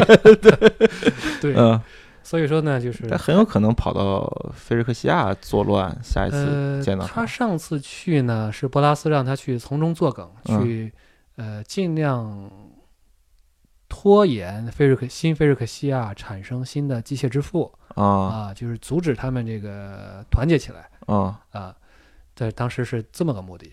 但是太子睿呢，肯定像这种这个反骨仔，肯定有自己的想法对，啊，而且他本身又是一个这个机械化程度很高的一个、半人，是吧是是是是啊，这是一条线。再一个就是咱们刚才提不会太子睿有一天有机会成为新的机械之父吧？哎，还真不好哎说他啊，是是是啊，对，然后呢，还有一条线就是卡恩。哎对啊，卡恩当年在那儿被他们折磨的也是这个够呛这个欲生欲死啊，欲仙欲死，欲仙欲死啊 对啊！嗯这么一这五个魔汉官都过来叫爸爸啊，啊，机械爸爸？确实是啊。对，很开心啊。但是另心另外另外一点就是，樊瑟是多管闲事儿了是吧？他还得给樊瑟报仇呢。在多明里边还对，他是这么提到的，对对，他找到了当年应该是当年克萨的那个用来造成呃这个大爆炸的一个叫做呃铜罩吧嗯。啊这个法术这个嗯这个神器。嗯，啊他是这个拖着碗儿就准备要往那儿去了有没有可能，呃，多明的这一帮嗯。朋友会跟着他一块儿去新维菲瑞克西亚完成这个，就有一种前后照应的这样的一个故事的关系，我觉得这样设计的话一定是会大家觉得很好啊。对然后在万智牌三十周年的时候，哎我也 对吧这个不能太近了呃不能太近了，然后在一个整数年，让大家这个情怀再释放一次。对啊那这菲瑞克西亚可能我们还真是有的等了啊啊，中间肯定还要铺垫一两次。啊拉尼卡这个大战铺垫了三次呢，铺到这儿来。对嗯嗯，是让这个菲瑞克西亚再发展发展是吧？嗯对至少让它成为一个跨时空的威胁是吧？至少在侵染另外一个时空。对啊，而且尤伊拉他们应该没有办法去到新菲尔克西亚。对我也在想这个问嗯题，因为当年的晴空号，不管说是这个这个这个突破设定也好，或者嗯怎么样，晴空号是一个嗯能够时穿越时空的船。。对，但是现在呢，毕竟发生了石缝危机石缝危机之后，，对，那么这个船虽因为然新晴空号，因为新晴空号没有验证它能穿越时空。对对，对，所以这点儿就可能，要不也把他们变成永生者啊？那就那白塑造这些人物了，最后都弄死了。而且特别是我觉得，呃，新多明的嗯这个设定里面有很多老多明的人的后裔，然后或者是他的亲戚，他特意找了这种传承的设定。如果仅用一个设设定，只用一个世就是一个系列，这个系列干啥的呢？就是把莉莲娜抓走之后，然后培养莉莲娜和既定的嗯感情。嗯呃，我觉得就太浪费了太浪费了。对，嗯，而且出了很多的传奇，我记得专门对还出了一很多官网就出了好多这个，一方面是怀旧啊，嗯，另一方面肯定也是有铺垫的，肯定是有铺垫的放在那儿嘛。你随便拿多明的东西出来做一个怀旧，粉丝会不答应这个这件事儿的，对，没有那么简单啊。对，还有一个线索就是我也是也是这次来突然想到的，啊，就是不是说新时空吗？嗯呃，不是说还得再也还得有一个这个代表人物彭洛克嘛？啊，谁？嗯、这个杰斯，他的家乡是维林时空，哦，还没有出现过没有过出现过。啊而且这个时空也挺有意思的，它有巨大的一个就是这个有点有点蒸汽朋克那种，就是法师环啊，啊然后传导魔力啊，啊搞得还神神叨叨的，还、啊而且那些人，这个杰斯那学校里边考试还考数学是吧？啊高等什么 高能量转换什么啊之类的那个，啊，为什么我想到他可能会提到这个呢？杰斯和瓦斯卡嗯在这个故事里面算是在火花之战的故事里面算是怎么讲呢？就是修成正果吧，啊，啊就最后他俩没有同床共枕，但啊至少是这个。要生小十八幺了已，经，但是这个已经够恶心的 但是已经是这个呃亲过了啊，就是啊官配了啊，对吧？对啊而且他们也都相互的表达了这个自己的这个爱意啊，谁能料到 对相互确认了彼此啊？啊，这个我我以为我真以为在那个一下栏的时候就结束了两个人的缘分。我在那个时候还其实挺看好他们俩，呃，啊确实这故事写的很精彩啊，就是觉得真的是两个人用有感情了啊。对对对啊对对啊呃，所以我就想，嗯，杰斯要是和瓦斯卡这个在一起了以后，你是不是得让爸妈见你儿媳妇儿？我我以为你，我以为你不会说出这个，没想到真的是这个。呃是，得见一下吧。对对对对，这个叫这这个这个桥段我都想好了，叫这个丑媳妇儿也要见公婆。然后你说这个啊，我给你再补一句啊，我觉得为什么这个合理？嗯大家有没有想过，在一些大战结束之后，啊，会来一个稍微轻松一点儿的故事？你记得一点的，对，呃，就或者是稍微田园牧歌一点儿的这样的东西。嗯对对你比如说，在那个《卡拉德许》前面是哪一个系列？呃伊是伊尼翠，伊尼翠是打完大姐，打完大姐，就是说一个伊尼翠大决战结束之后，嗯然后卡拉德许是一个比较欢快的气氛。再前一个，你记得洛温前面是什么？是时间漩涡那么惨烈的一个故事。对对对，然后从整个产品布局的这个叙事节奏上来说，在一个嗯大战之后，必须要休整，不能让大家神经再过紧绷对紧绷，可能嗯就是那种相对来说轻松一点的故事，有一些小坏蛋，然嗯后有一些就是小碰撞、小嗯摩擦啊，对，出现了这个阻挠婚事的瓦斯卡成亲的。对，你们不嗯是同一个类型的生物啊。下一个系列就这么定了，啊瓦斯卡的婚礼。对，歌剧很合理，越说越像了啊！不幸就猜中了这个，对这一块儿一定要维持停一下啊。对计划通啊，然后好，那我们往下说啊，我们对未来的这个系列猜测了很多，对那导出来就是一个让我们两个，我看朋友圈里边我们两个都瞠目结舌的一件事情啊，啊我们终于见到科萨这张牌了啊。啊，对，我们随便，现在基本上这个火花之战的故事是讲完了，然后我们最后来讲讲，就是最近我们看到了震撼人心的这一部啊，《摩登新片》，什么摩玩意儿？登新篇，科萨出现科萨出现。啊，哎，摩登新片给我一种非常，包括包括狼大啊，嗯，我们在群里边聊的时候也是觉得，就是有一种不真实的感觉，而且有一种甚至回到了这个时空混沌的那那那种那种感觉。呃，我有一种感觉，就是一个是你说你们可能从牌的这个上面看有一些，我更我很多时候会从美术的风格看。哦你有没有发现，就是说在这个摩登新片里面，它有一些牌的美术风格可能是之前从来没有过的，甚至相对来说是遥远老，比较怎么说呢？就是风格比较独特，不像是万智常有的那种商业插画那么商业的味道的风格。哦对这个这倒没注意过。对这个，回头我可以举一些例子跟大家聊，找一篇聊一聊这个。我印象嗯特别深的是有一个，呃，哎呀，我现在想不起来了。就包括有有些画，他画的很像那种很哥特的贝克辛斯基的那种风格，嗯，然后有一些画的那个风格也确实是呃设定的风格跟之前不一样。嗯对然后包括有一些牌，就是说到游戏的机制上也有点儿比较有创意。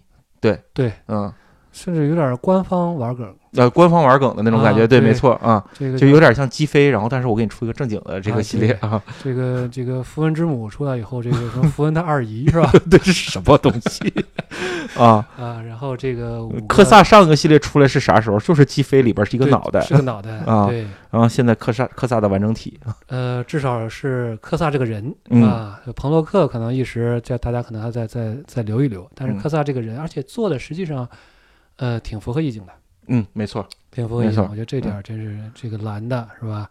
而且就是这个三点蓝，我记得是吧？嗯，你三这个忘了比较比较三蓝一个一任意，好像好像是、嗯对，而且它的这个和神器这个相很很相关嘛，关系很大啊，啊。对，呃，画我觉得画的也是蛮不错的，嗯，所以然后这个地方我有一个问题啊，嗯就是我为什么想谈到科萨，就是其实，在整个的威士忌过程中，它出了很多这种像摩登啊，像 EDH 啊，它里面有很多传奇的这个角色。对，那这些角色有的影响到了主系列，嗯嗯，很少，虽然很少啊，呃，它进入到主系列里面，但是呢，大多数的都是对主线的故事是没有影响的。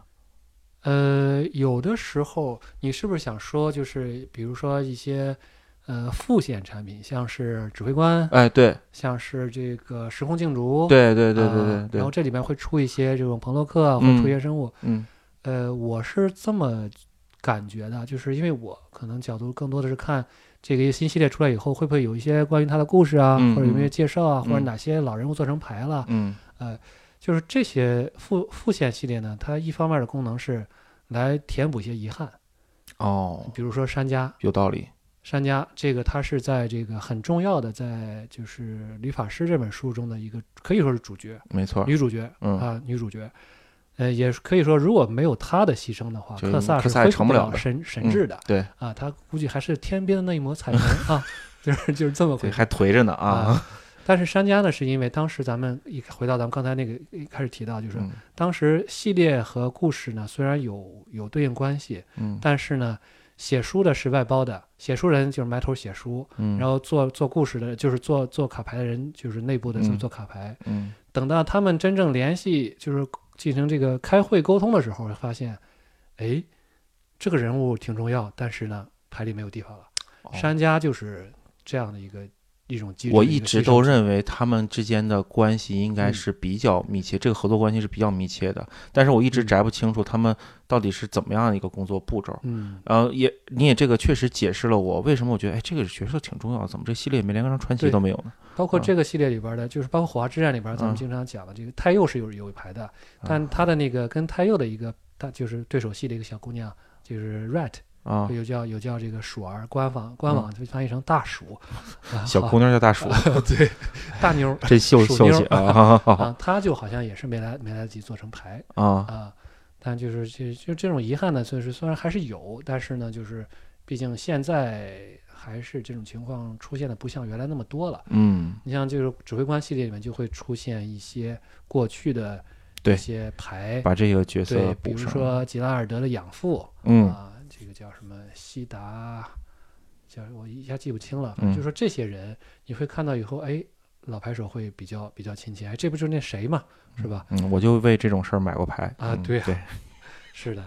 再就是说，有些就像你说的一些新的一些人，他可能他有没有故事都未必嗯重要。嗯想反正放埋个千里伏笔吧，嗯需要的话再把它拎出来，嗯不需要的话嗯，就就算了。明白了。嗯，嗯，那这节目时间也挺长了，对啊，最后呢，我想试着就是让我们这个节目显得这个呃水水平高一点啊，是吧？对，然后我先告辞了。留步留步留步啊，说完再走啊，呃哎，就是有一个问题，看看我们试着去讨论讨论啊，嗯，就是好威士忌做了这么长的一个这样的故事线的布局，对，嗯，感觉呢，我在我看来啊，故事这个万智的故事分为三个阶段。第一个嗯阶段呢、是科萨的那个阶段，就是对菲瑞克西亚和科萨这个阶段。在我看来，那个时候是比较早的，比较早。那个时候故事呢讲的很精彩，人物非常的鲜活。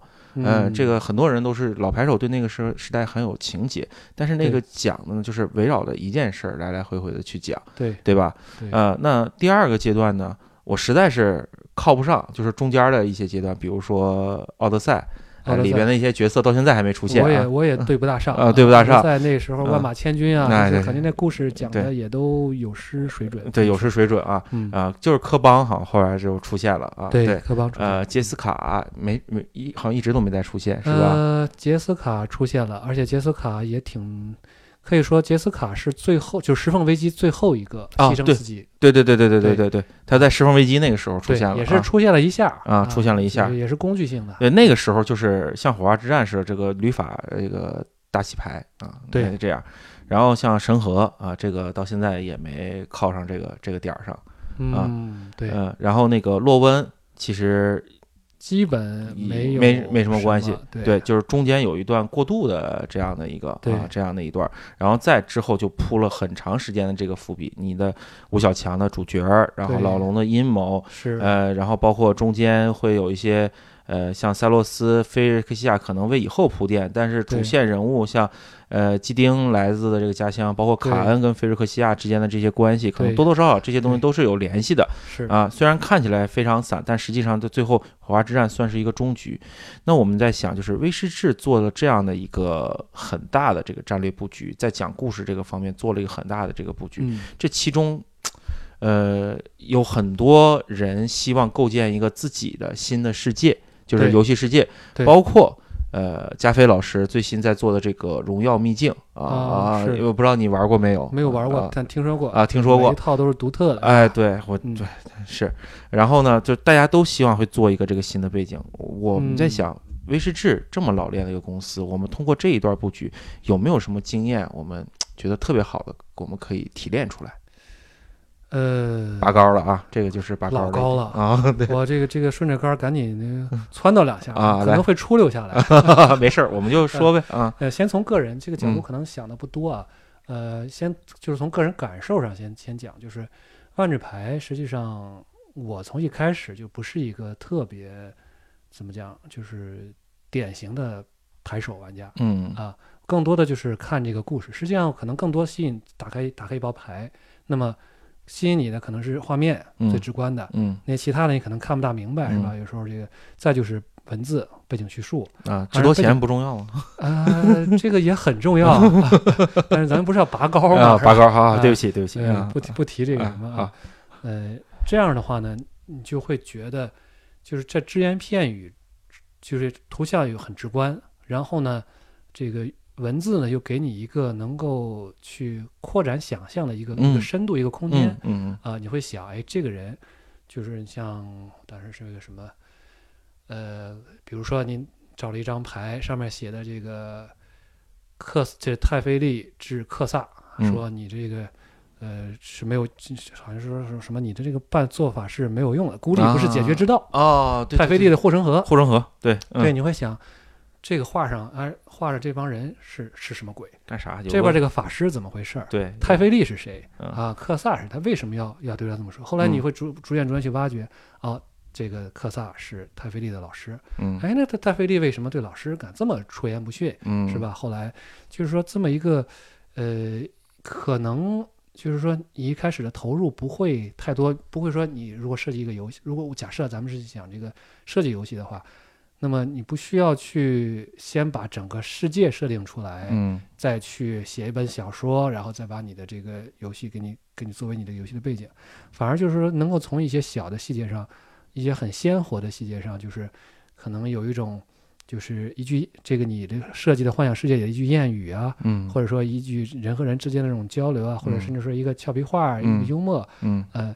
这样的话就是说是一个，我觉得是它最就是威士出色比较出色的一个一个对一个一个点吧。对，这是这是一个小的一个点，呃，就是说，但是他在背，但是我们也要看到，他背后是一个很强大的一个团队嗯来把这个事情做的，就说是可以说是应该来讲就是呃尽善尽美吧。嗯因为这摊子实际上是很大的，嗯是吧？他这个风格，这种这种奇幻的就比较严肃奇幻这种风格，还有他对这个细节的这种把控，还是呃很就是很强的。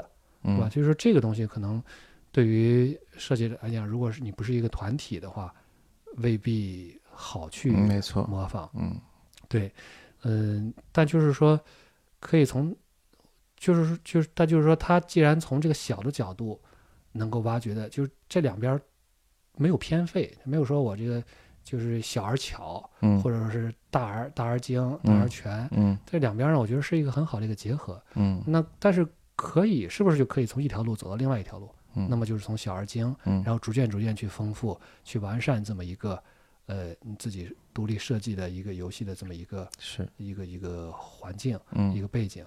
呃，当然设计游戏呢，我肯定就这个非常非常不懂，啊、但就是如果说能够推荐一下的话，就是 Maro 就是万智牌的主设计师，嗯。他实际上呢是一个呃，就是他可能也是一个以分享为乐的一个人 啊。我极其爱分享，对，但是他他他的分享都很有意思，对、嗯。他的这个自己单口相声啊，这个播客节目做了应该有快六六百多期，六百左右六百期左右了。就是他行路杂谈，杂谈，对，他实际上就是说他设计好了稿子，然后开车的时候嗯在这儿录，嗯但不知道这个在国外是不是违法的，我一直很好奇啊。就不是不摆一个咱们面前这么大的麦克，应该就没事儿。啊对，所以呢，它里边儿有他讲的不光是万智牌，所哎以，有些东西呢还是蛮值得去去就是借鉴的吧。嗯呃，而且也有很多，我也认识一些，也有很多的这个都翻译成，甚至都翻译成了中文嗯啊、我们这个我搜一搜的话，可能也都能呃，网上都能找到。啊，请去我们的有台营地那上面去找啊。对对啊，对，它这边是有的。所以说回来就是，呃，如果是一开始上手大而全很难的话，那么就是一种碎片化和这种挖掘感。对我来讲，我是很吃这套的。嗯就是今天发现一点儿，哎，这很有意思，然后我直接去挖挖掘的，而且你是有东西有料的嗯，OK，那你这样的话就，嗯，至少能抓住一一部分人的一些这种嗯。这种心理吧，嗯，啊，对我觉得这一点，呃，我特别有感触啊。就是我玩万智牌最早的一个原因是，呃，看到画儿非常好看。嗯呃，甚至可以说万智牌的美术，我有时候会跟别人聊天，万智牌美术就是玩万智牌这件事情决定我过这二十多年的整个职业规划、职业路径，从这个开始一直带过来的。对，嗯就是因为喜欢美术，后来开始从事艺术、图书、杂志的编纂，然后开始研究游戏，最终在做桌游这样的一条路径。呃，但是同时还有一点是我自己非常喜欢看的，就是。呃，美术和它后面的那一句背景叙述，可以让你嗯产生非常多的联想。对，呃，你甚至说通过这一句话，你就知道，哎，这样的一个情况是这样的一个情景是什么。呃，嗯说一个比较近的例子呢，就比如说在三房纳林卡的时候，嗯我印象特别深的一个工会呢，就是拉多斯。对，拉多斯在背景叙述里面有很多就是很疯狂的一些话，对。啊、就是是一个马戏团疯狂的马戏团的这样的嗯。一个、一些话。对，然后还最新的这个《火花之战》里边的这个系列里边还有一个，就是有一个独眼的那个造妖叫什么？就是伏必佐呃伏必佐，伏必佐有一走那段话是走到了那个老龙的头上。雕像的头上，头头上，然后他说这至少比在拉多斯上一次什么那个好要好一些，呃，对，当时我就特别笑，就是那对伏必佐在拉多斯发生了什么样的故事，对就，已经现在这个都打成这样了，你出现在这个位置上，这个就是很糟糕，要了命的。嗯那么拉多斯那个地方又是个什么样的一个情景？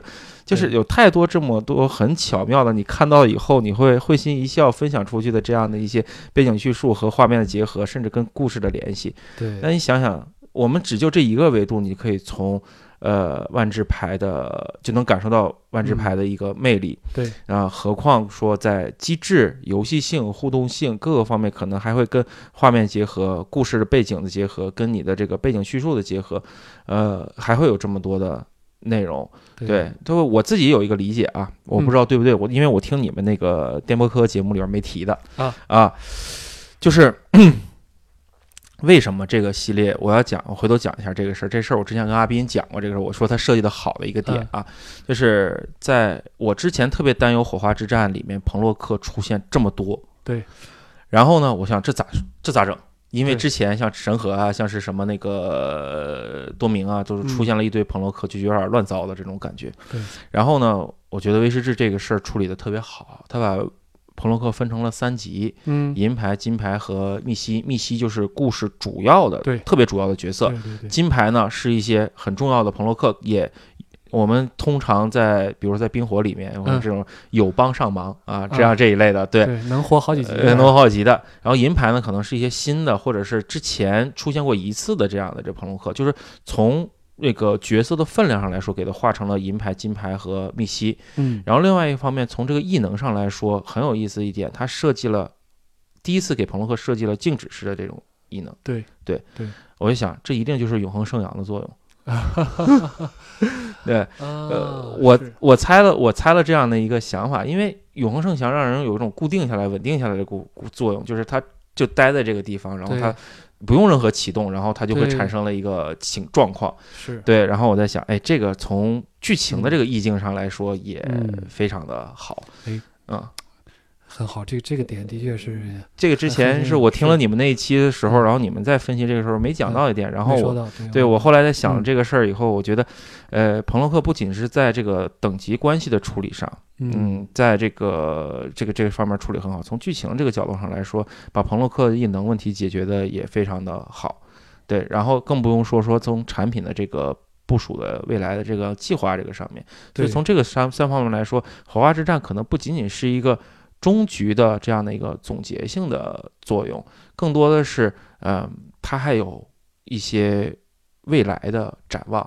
对，嗯嗯，是的，嗯，对这个，但是我是有一种感觉啊，就嗯是对未来也有一有一些这种担忧。忐忑吧啊，哎，就最后我们讲一讲啊，呃，就是说，呃，万智牌就像你刚才讲的，过去的这个老故事都是这种，就是这个大战役啊，它嗯真的就是大战役，嗯对吧？它就是一场这个这个战役啊、然后呢，它比较符合原来万智牌的这个调调，就是严肃奇幻，严肃奇幻，严肃奇幻，它是嗯符合这个调调。毕竟这个更多的就是更像这个《龙与地下城》一点，像费伦那种那种感觉啊。对，当然它比起费伦来，可能不是那么历史的厚重感不是那么嗯强。然后现在呢，从从朋洛克这个从神到人这个过程中呢，逐渐逐渐的，或者说特别是最近这几年，就特别这个就咱们一开始说的复联化，这个美漫化，哎就是之前还可以有史诗的感觉，对对吧？兄弟之战，旷日持久，然后两大势力周旋，最后决战，对那么多的英雄人物，凡人英雄，说自我牺牲对，嗯自我牺牲，嗯对吧？然后。呃，但是到火花之战，真的就是一个复联的布局，对漫画的，这个也是现在的流行文化的一个趋势。是对。但是呃这个你像，但是打完这么一场大战，死不了几个人，啊，你觉得这可能对，是是这是一点儿。再一个就是说，这这会让你会觉得有些人物就是死了得了，对，我 我是我是想说，是过去有些人死了以后，你会觉得哎呀好可惜啊，是吧？嗯，但是现在你说这些人，你会觉得啊、他不会死，怎么可能让他死呢？是吧？嗯另外一个就是死了以后，哎，这个就是就像我一开始不相信基定会死一样，嗯，我觉得这将来肯定还有用，这人怎么可能死呢？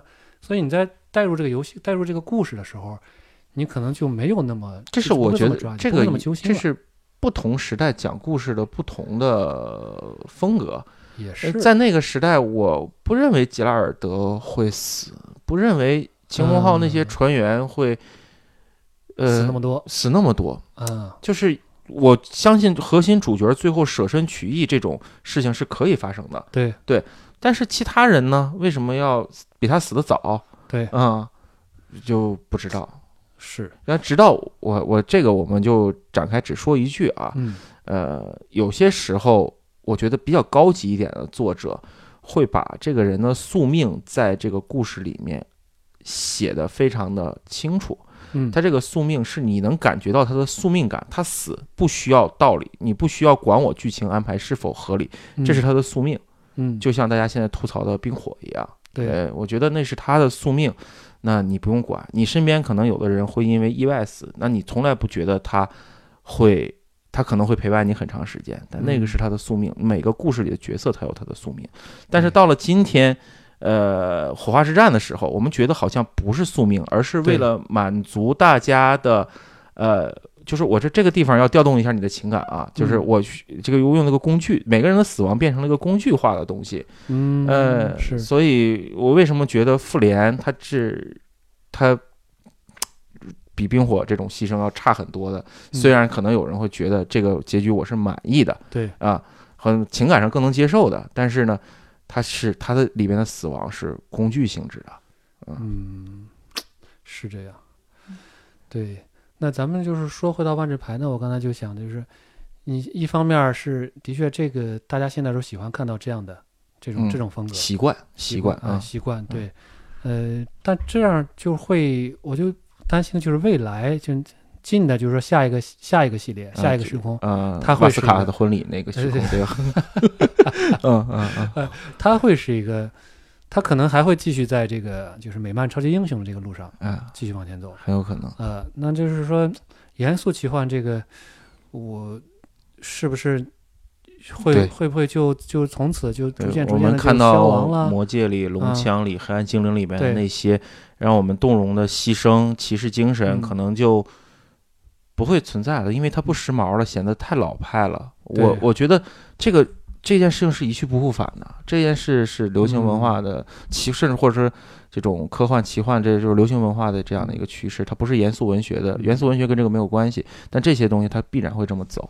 嗯嗯呃，我就会感觉到，就是因为在翻译设定集的过程中呢，就会感到设定集也可以说是一方面，它涉及到这个故事的梗概，嗯更多的也是世界的一些设定。设定呢，就不可避免的会有一些历史上的一些一些东西。嗯历史上如果说纯粹都是这种，呃，怎么讲？我是个人感觉啊，就是如果都是这种超级英雄式的、美漫式的这种东西的话，嗯嗯这个历史的厚重感可能就会就会哎，肯定是肯定是。所以说啊，这会就会导致你看摄影集的时候，你觉得这个时空嗯是一个这样的感觉，嗯是一个比较严肃的时候，严肃奇幻的感觉。啊，然后你看故事的时候，哎，就是这几个这个小孩儿，这这几个这个超级英雄对。闹闹闹，对，会不会对整体的这个就是会不会对整体万智牌这么一个呃叙事会嗯。产生一种不同方向的这种、这种嗯这种拉力？嗯嗯嗯嗯，所以说得买摄影机去补充那个 玩牌时候缺失的感觉啊我。心里就想说这句话。啊，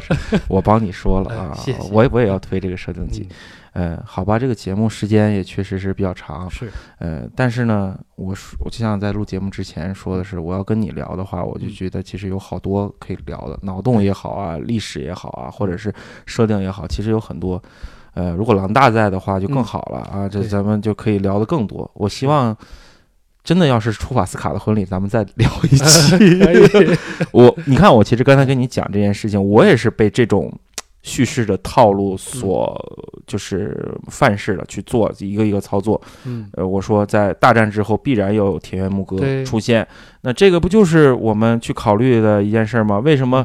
呃，就是拿继续拿复联说，复联说了结束之后，那么紧接着上来了以后是蜘蛛侠去英国去旅游，对，哎，这样的一个故事，就一定要让你缓一下。对对，所以大家 呼之欲出的这场婚礼啊啊啊，大家敬请期待。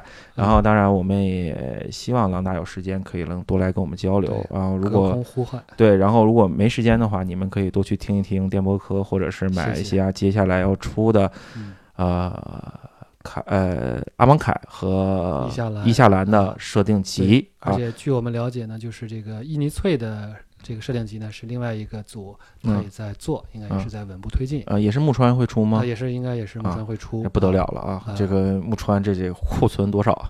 他们一来就是三个，啊啊，希望希望啊，嗯希望大家可以去买，因为嗯，我之后也会，呃，再去帮木川去推这个设定集。设定集里面有很多很考究的东西，不仅仅是一个故事迷，对呃，应该去参考。嗯，我当时在跟木川聊的时候，很多做游戏的人，其实万智牌是非常非常非常好的教科书，虚心学习。然后我们里边有无尽的宝藏，就像你能找到一个一个一个这样碎片故事，呃，端章这边的这个爱好一样，你能在万智牌的设定集里面，还有包括万智牌的游戏里面找到很多有趣的东西，是好？吧嗯？那这一期就到这儿，非常舍不得董老师走啊。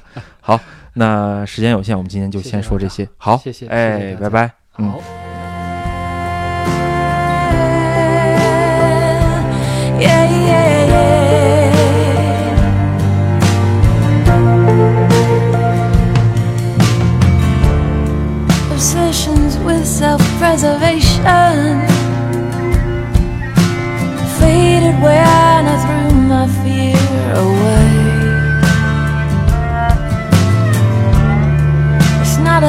something you can't imagine. You either lose your fear or spend your life with one foot in.